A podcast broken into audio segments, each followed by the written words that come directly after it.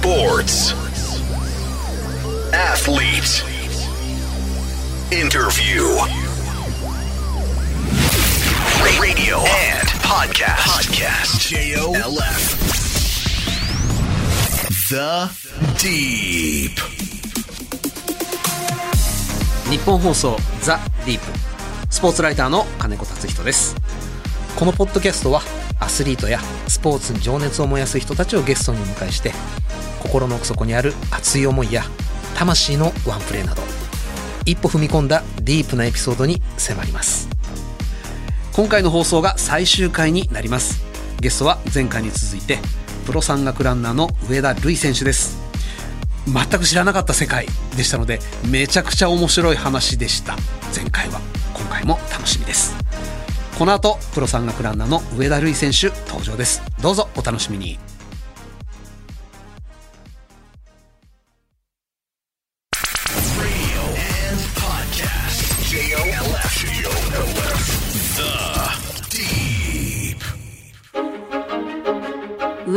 選手は1993年生まれ長野県出身。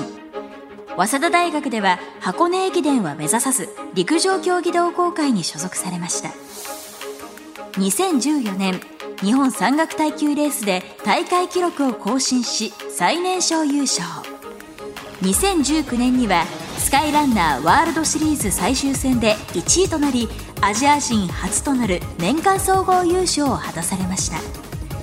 2021年のスカイランニング世界選手権でコンバインドで優勝を果たすなどプロの山岳ランナーとして活躍されています The Deep. 改めましてスポーツライターの金子達仁ですそれではゲストをご紹介しましょうプロ山岳ランナーの上田瑠偉選手です今週もよろしくお願いいたしますお願いします。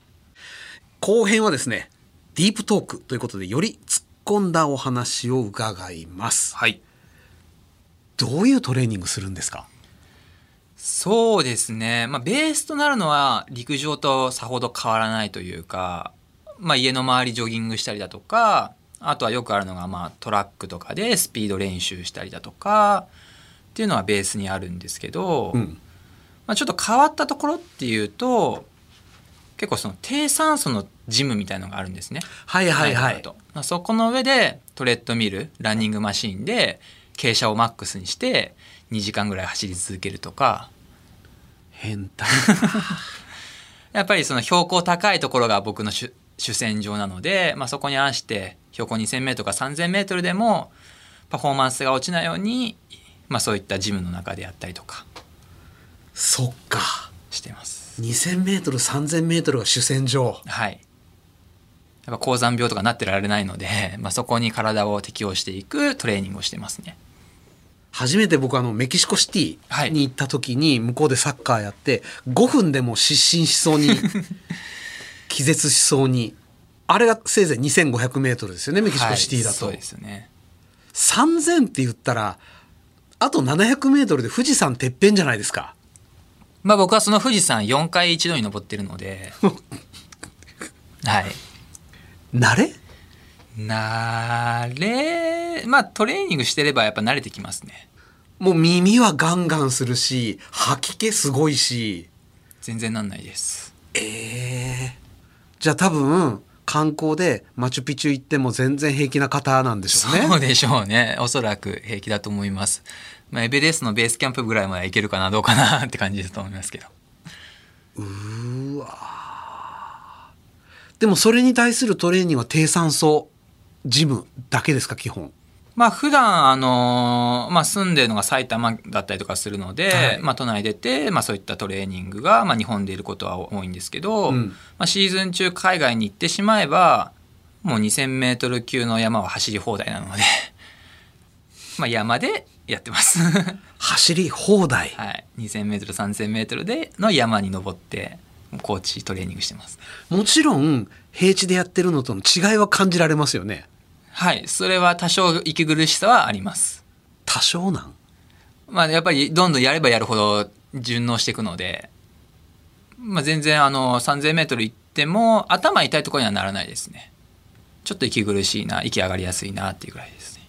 なんか誤差の範囲って聞こえちゃうんですけど それ聞いてると一般人大変ですよ。ですよね本当に体質もあるのかな？まあそれもあると思います。体質で標高弱い人強い人いるみたいなので、うん。僕自身は本当トレーニングしなくても 2000m2500m ぐらいだったら全然平気。3000m 行くにはちょっとトレーニングしないとなって感じですね。2000、2500メートル全然平気。はい。全然平気です。3000の山を走ったりするときは酸素は持っていかれたりするんですか？いや行かないです行かないです。行かない行かのないです。なもうあの身軽にレースのスタイルで行ったりっていう感じですね。いやいやペルーにしてもメキシコシティにしてもあちこちで酸素吸えるところあるじゃないであすか。そうなんですか、はい。行ったことないんで観光客用に。あこうやって酸素ボンベが、はい。全然そんなことは 必要ないですね。しかも僕歩いてるだけ。走ってるんですよそうですね。平気なの？えー、だ全然そうですね。全然平気ですね。本当にでも出会えたんですね。転職というか向いてるスポーツというかそう思いますね自分でも。だって佐久長聖高校からはい。指定校推薦で早稲田大学行かれました、はい。で陸上部入らずにサークル入りました。はい。その時点での人生設計って多分サラリーマンですよねもう。まあまあそうですよね。はい。いいとこの会社入って。早稲田まで行って。はい、で安定した人生を歩もうとめちゃくちゃじゃないですか今。いやそうですね。まああの多分安定とは言い難いとは思うんですけど。就職ってよぎんなかったんですか？3年生4年生の時。やっぱりそこまでに結構トレイルランニングでもちょっと結果が出てきていたので、うん。やっぱり走ることは続けたいなって思っていて。ご両親は？特にあれ？何も言ってこなかったですね。いやいや若気の至りだぞそれは。踏みとどまれよっていうストップもなし？いうストップもなしでしたね。大学3年の時に、まあ、トレイルランニング始めて2年目ですね、うん。日本一大きいと言っても過言ではないような大会に出て最年少優勝で大会新記録で優勝しまして、まあ、それがまあ本当に海外に行く登竜門的なレースだったので、うん。なんなら父の方からそれを機に、まあ、もしかしたら今後海外とかも行くかもしれないんだからちょっと語学留学とか行ってきたらみたいな感じで。かっこいいなパパ まあちょっと短期ですけどアメリカ行ったりとかして、まあ、そこでちょっとレースも出てきてみたいな感じをやったりとかしていたので、まあ、特に結構その、まあ、サッカーやってた時からもそうですけども割となんか陸上佐久長聖行ってからもそうですけど応援というかそういうのは結構したがる方なので、うん。あんまり特にトレイルランニングで、まあ、食っていくというか、まあ、あの結果的には就職先もコロンビアにして、まあ、実業団ランナーみたいな形でうん。最初は就職させていただいたんですけども。あ一応就職はなさったわけですね。そうです。最初ははい。コロンビアの走る広告塔兼社員みたいな形でやらせて、うん。まあ、そこに対しては全然反対もなくでした。まあでも異色だったでしょうね。早稲田の3年生4年生の中では。はい。はあ。で短期留学行かれた。はい。世界で戦っていく上では言葉すごい大事大学2年生の段階の上田さんの語学力は？あの本当恥ずかしながら早稲田にいつつもなんかそんなに英語は堪能ではなく 受験勉強というかあの学校の成績は上げたけれどもそうなんですよ。でまあまああの今も、まあ、ヨーロッパとか世界中行ってますけど、まあ、ある程度、まあ、英語でなんとかコミュニケーション取って、まあ、取材受けたりとかっていう感じではやってます。ちゃんとそこも磨かれたわけですね磨いてんのかちょっと 疑問なんですけどもちゃんと磨かなきゃなと思いながらもはい。あそこにはまだかなりの課題がありです。そうですね。まだかなりの課題ありますね。うーん。トレイルランナーってはい。寿命はどれくらいなんですか、うーん結構長いですね。長い。はい。それこそやっぱり距離が長くなれば長くなるほど今度スピードはいらなくなってくるので、うんぱそれこそ経験値だったりだとかっていうのが大事になってくるとなると本当に40とかアラフォーとかでも国際大会で優勝するような選手は全然いますし、うん。なんならまあ50までやってる人とかもいらっしゃるので、うん。割と息の長い競技ではあります。まだまだ先は長いわけですね。そうですね、まあ、今年私は30を迎えるのでまだ10年以上はできますね。うーん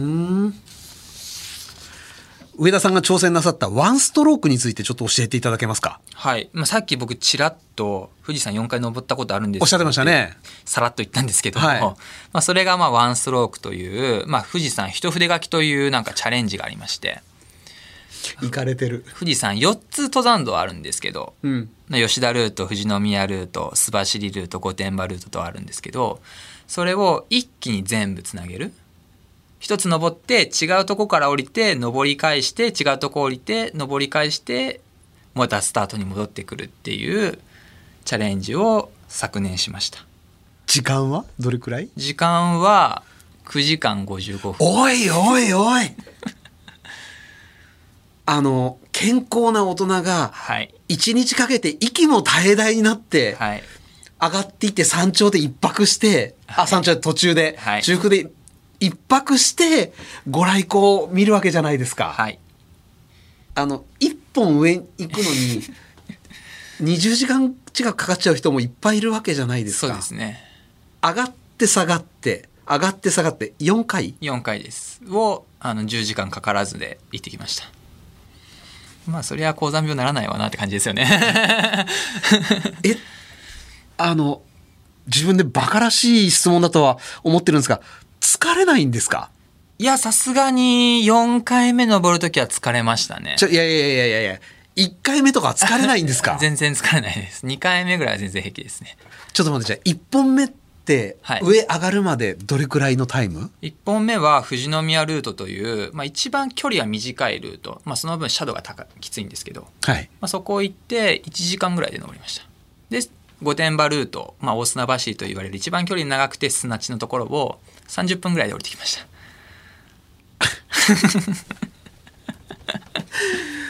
僕はやったことはないですし、やるつもりも、もう未来英語ないんですけれど、はい。やった人に言わせると、登り、もう本当に死ぬほどきつかったと。でも、帰りが鬼のような筋肉痛で、もう本当に泣きたかったと。はい。いう声を聞いたことがあるわけです。あの、考えたこともなかったですけど、その富士宮ルート、はい。入り口からトップまで、てっぺんまで、距離どれくらいなんですか？距離は約5キロぐらいでただ1200400メートルぐらい上がるんですね ?5 キロしかないっちゃないんだ。そうです。意外と距離はい短い。やいやいやいや。で、一番長いのは？一番長いのが御殿場ルートで何キロだったかな？8キロか9キロぐらい。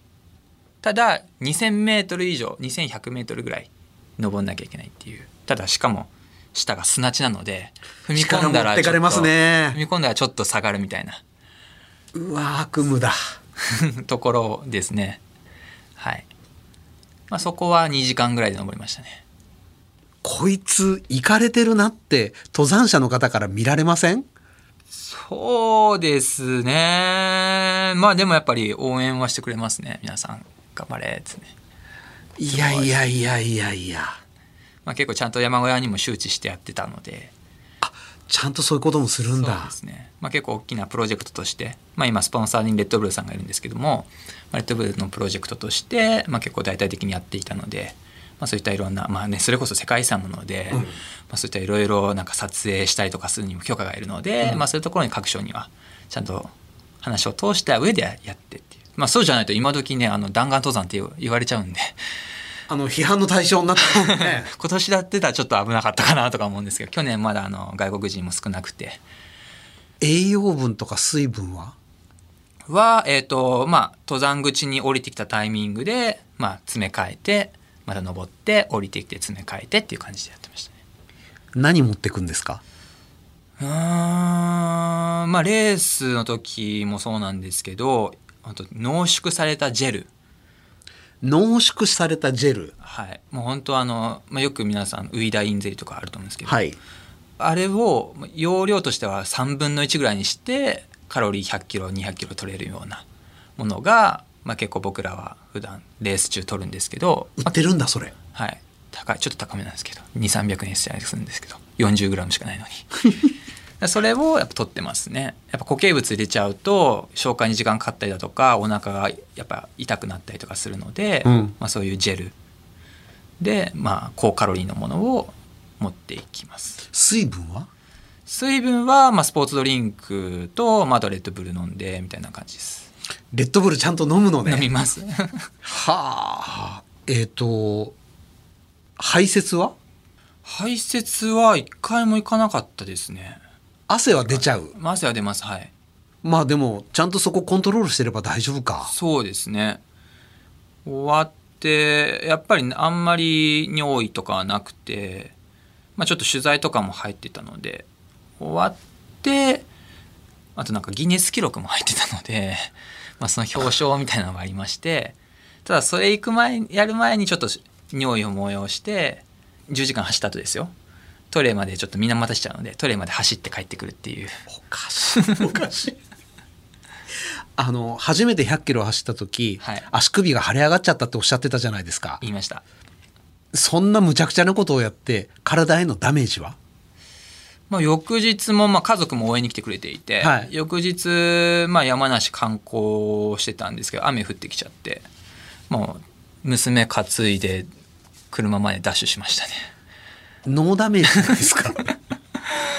まあまあ走ろうと思えば走れるぐらいではありましたね。でもやはりその次のレースまで1ヶ月ぐらいあったんですけど、まあ、次のレース結構やっぱりうんなんですかね低酸素化だったのか内臓へのダメージが大きかったというかやっぱりいい走りはできなかったですね。パフォーマンスは良くなかったです。ただあの生活する分には全く問題なかったです。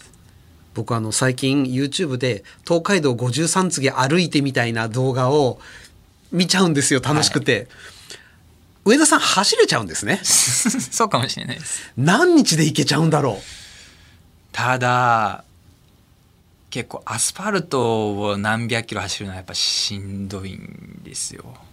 マラソンでも今もうしんどくて。意外とやっぱ山道の方が土だったりとかしてちょっとクッションがあるというか同じ動きで走り続けるわけではないので山道は、ううん。なんかダメージも分散されるというか。なるほど。意外と僕はロードというかアスファルトを走る方がしんどいですね。へえ。マラソンでもしんどいんだ。たった40何キロ。30キロぐらいからもう足が痛くてっていうなってましたね。以前2020年に最後走った時は。タイムどれくらいだったんですか？その時は2時間40うんじゃあ38分ぐらいだったかな。途中最後歩いてもうあのまあその前も風邪もひいたりとかしていたのであんまり全くいいタイムではなかったんですが。でも2時間30分で走っちゃうんですね。なんとか途中トイレ行きながら。サブテンとかいけちゃうんじゃないですか？本気でやったら。どうでしょうねどうでしょうね一応自己ベストは2時間28分で沖縄マラソンを優勝した時のタイムなんですけど、まあ、結構アップダウンが激しいマラソン大会だったので、うん。まあもうちょっとちゃんとしたコースを走ればタイムは出るかなとは思うんですけどまあやっぱ山走ってる方が楽しいので。いやでも東京大阪間一人で最短で走り抜けた男にとかなってほしいな。すごいですね。あのリスナーの方からご質問いただいてますので、はい。ちょっと紹介させていただきますね。すえーラジオネーム元陸上部さんから。お。トレイルランニングの初心者がはい。気をつけるべきポイントは何ですか？そうですね。やっぱやりたい人いるんだ。うんなんか一つとは言えなくていくつかポイントがあるんですけど、まずはその自分の身を守るためにちゃんとした装備である程度行くこと、まあ、本当になんか自分の裏庭とかだったらいいんですけど、うん。まあ、ちゃんと行ったことない山とかであれば、まあトレイルランニング専用のシューズがあるので、うん。やっぱグリップがしやすいようになってて滑らないようなやつがあったりとかしますしあとは気軽にねコンビニとか自販機があるわけではないのでちゃんと水分持ってったりだとか、うん。遭難しないために今だともうほんとスマホとかでも登山地図見れたりとかするので GPS で、まあ、そういったものをちゃんと携帯することが一つ自分の身を守るためには必要かなと。なるほど。まあ、あとは、まあ、山は本当皆さんで共有するものであると思うので走る人だけではもちろんなくてもちろん登山走る人の方が圧倒的に少数派だと思いますね、まあ、登山の方とかもいらっしゃるので、うん。やっぱそこをねその減速もせず駆け抜けると向こうもびっくりするしするするするもしかしたらそのびっくりした反動で落ちてしまうかもしれないっていうのもあるのおじでいちゃんおばあちゃんびっくりする。はい、なのでちゃんと登山者の方とすれ違う時は歩いたりだとかちゃんと後ろから声かけて自分の子が来てることを知らせたりっていうことも、まあ、山のマナーとしてというか大事かなとは思いますね。そうか、山ですもんね。はい、本当に行動みたいに広いところを走ってるわけではないので、うやっん。ぱそういうお互いの気遣いっていうのは大事かなと思いますね。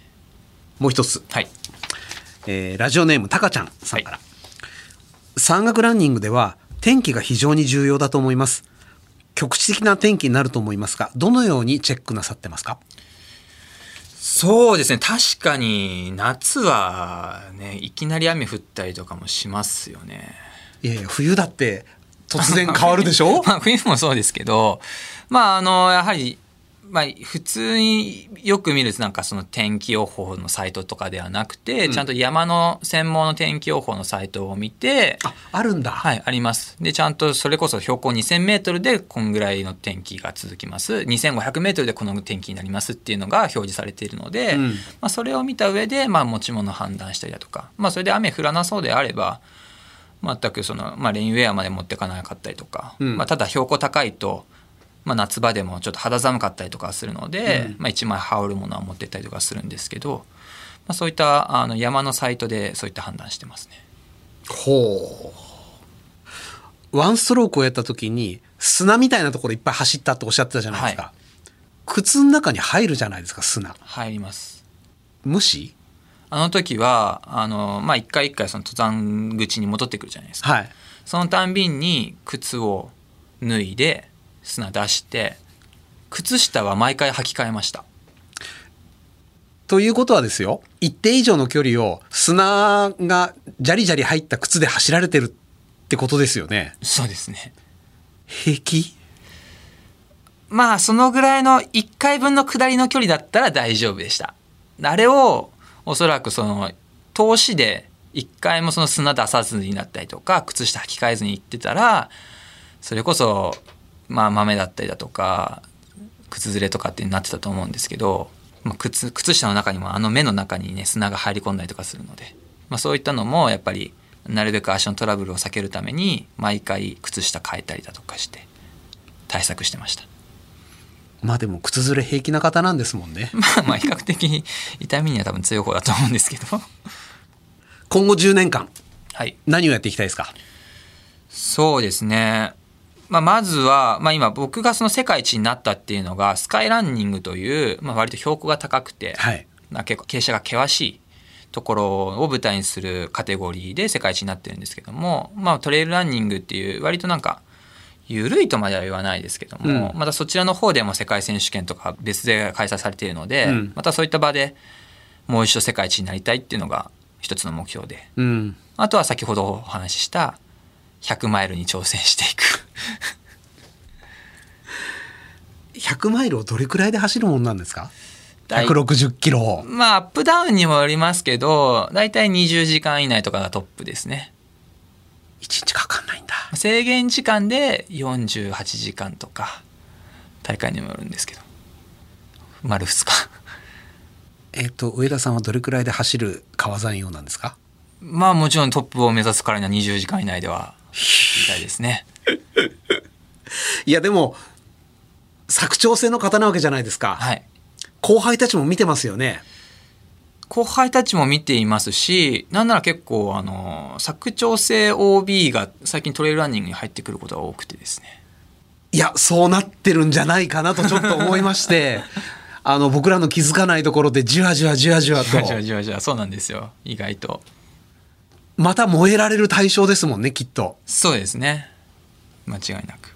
いやまあ今言ったのが、まあ、アスリートとしての目標というか、うん。でまああとはうん、まあ、日本でそのトレイルランニングを、うん発展していくためだったりとかっていうことを考えると、まあ、僕が新しいなんか道筋を一つ作っていきたいなとは思いますね。まあ、これまでもプロトレイルランナーっていう方はいらっしゃったんですけどもやっぱりまあ自分で大会を開いたりだとか、えー講習会をやったりとかっていう形でやられてていて、まあ、そういった方はまあ先輩にいらっしゃるので、まあ、僕は本当アスリートとしてちゃんとなんか賞金はそんなに大きくないんですけど、まあ、スポンサーフィーとか、まあ、そういったアスリートとして、まあ、競技に専念集中できる環境を、まあ、一つ道筋作っていったりだとかあとはまあそういった若い選手をまあ何かしら今後育成したりだとか、まあ、一緒になんか海外行ったりだとかしてお互いになんか刺激し合える切磋琢磨できる環境みたいなのも作っていきたいなと思ってます。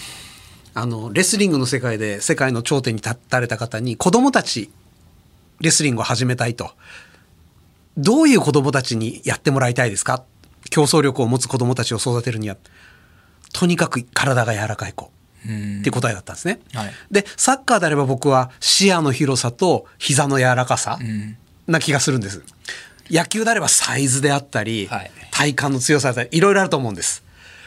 トレイルランニングに向いている子供は？難しいですけど小さい頃からいろんなスポーツをしてる子ですねうん。意外と陸上だけをやっているやってきた人って不器用なんですよ本当121のリズムでしか動けないから下りがめちゃくちゃ下手くそなんですね。で僕なんかやっぱりそれこそサッカーやっていたから、うん。まあサッカーのドリル、うん。横の動きだったりだとかあとは周辺視野。はい。まあ、あれがあるからこそちょっと先のことを見てああの辺もう岩があるなあそこ飛び越えようって判断力ができるし、サッカーやってた人間にはそれ当たり前だけど、はい。陸上だけの人にはないないです。感覚なんだ。なので割とトップ選手でサッカーやってたっていう人が多かったり球技系が多いですね。意外。とかあとはスキーや下りはあー度胸があったりとかまあ、そういう選手が多いのでやっぱ小さい頃にいろんなスポーツ特に球技とかをやっていると、まあ、養われるのかなっていうスピード感、それから視野ですね。はい。とか足さばき、まあ、敏捷性ですよね。うんアジリティが大事になってくるので、いろんなスポーツをやっていってほしいなと思います。その延長線上にトレイルランニングが好きであれば、ぜひこっちの世界に入ってきてほしいなと思います。なるほど。えーお時間となりました。今日のゲストはプロ山岳ランナーの上田瑠衣選手でした。2回にわたりありがとうございました。こちらこそありがとうございました。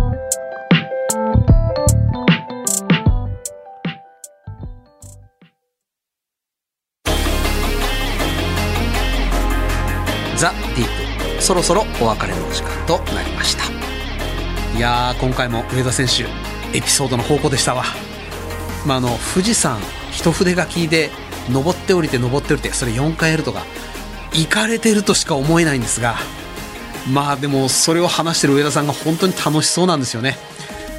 機会があったらちょっとプロ山岳というかトレイルランニングっていうものに注目していきたいなと思います。さて、えーこのザ・ディープですが今回で最終回となります、まあ、いろんな方にお会いさせていただきまして、まあ、僕自身もともと紙の媒体で生きてきた人間ですからいろんなところでインタビューやってきたし今でもやってるんですがこのラジオのブースでのインタビューこの魔力というのを痛感させていただいた何年間でした。あの雑誌のインタビューだったら多分そこまで食い込めたかな心開かせることできたかなっていうような方もまあまあ本当にラジオのブースに入るとパーンとオープンマインドになってくださる。でなんなら僕雑誌のインタビューではほぼほぼ経験したことがないんですが涙を流される方が結構いらっしゃったんですよね。インタビューというこの行為におけるラジオのアドバンテージっていうのをしみじみ教えられた何年間でした。ザ・ディープ。お相手は金子達人でした。またどこかでお会いしましょう。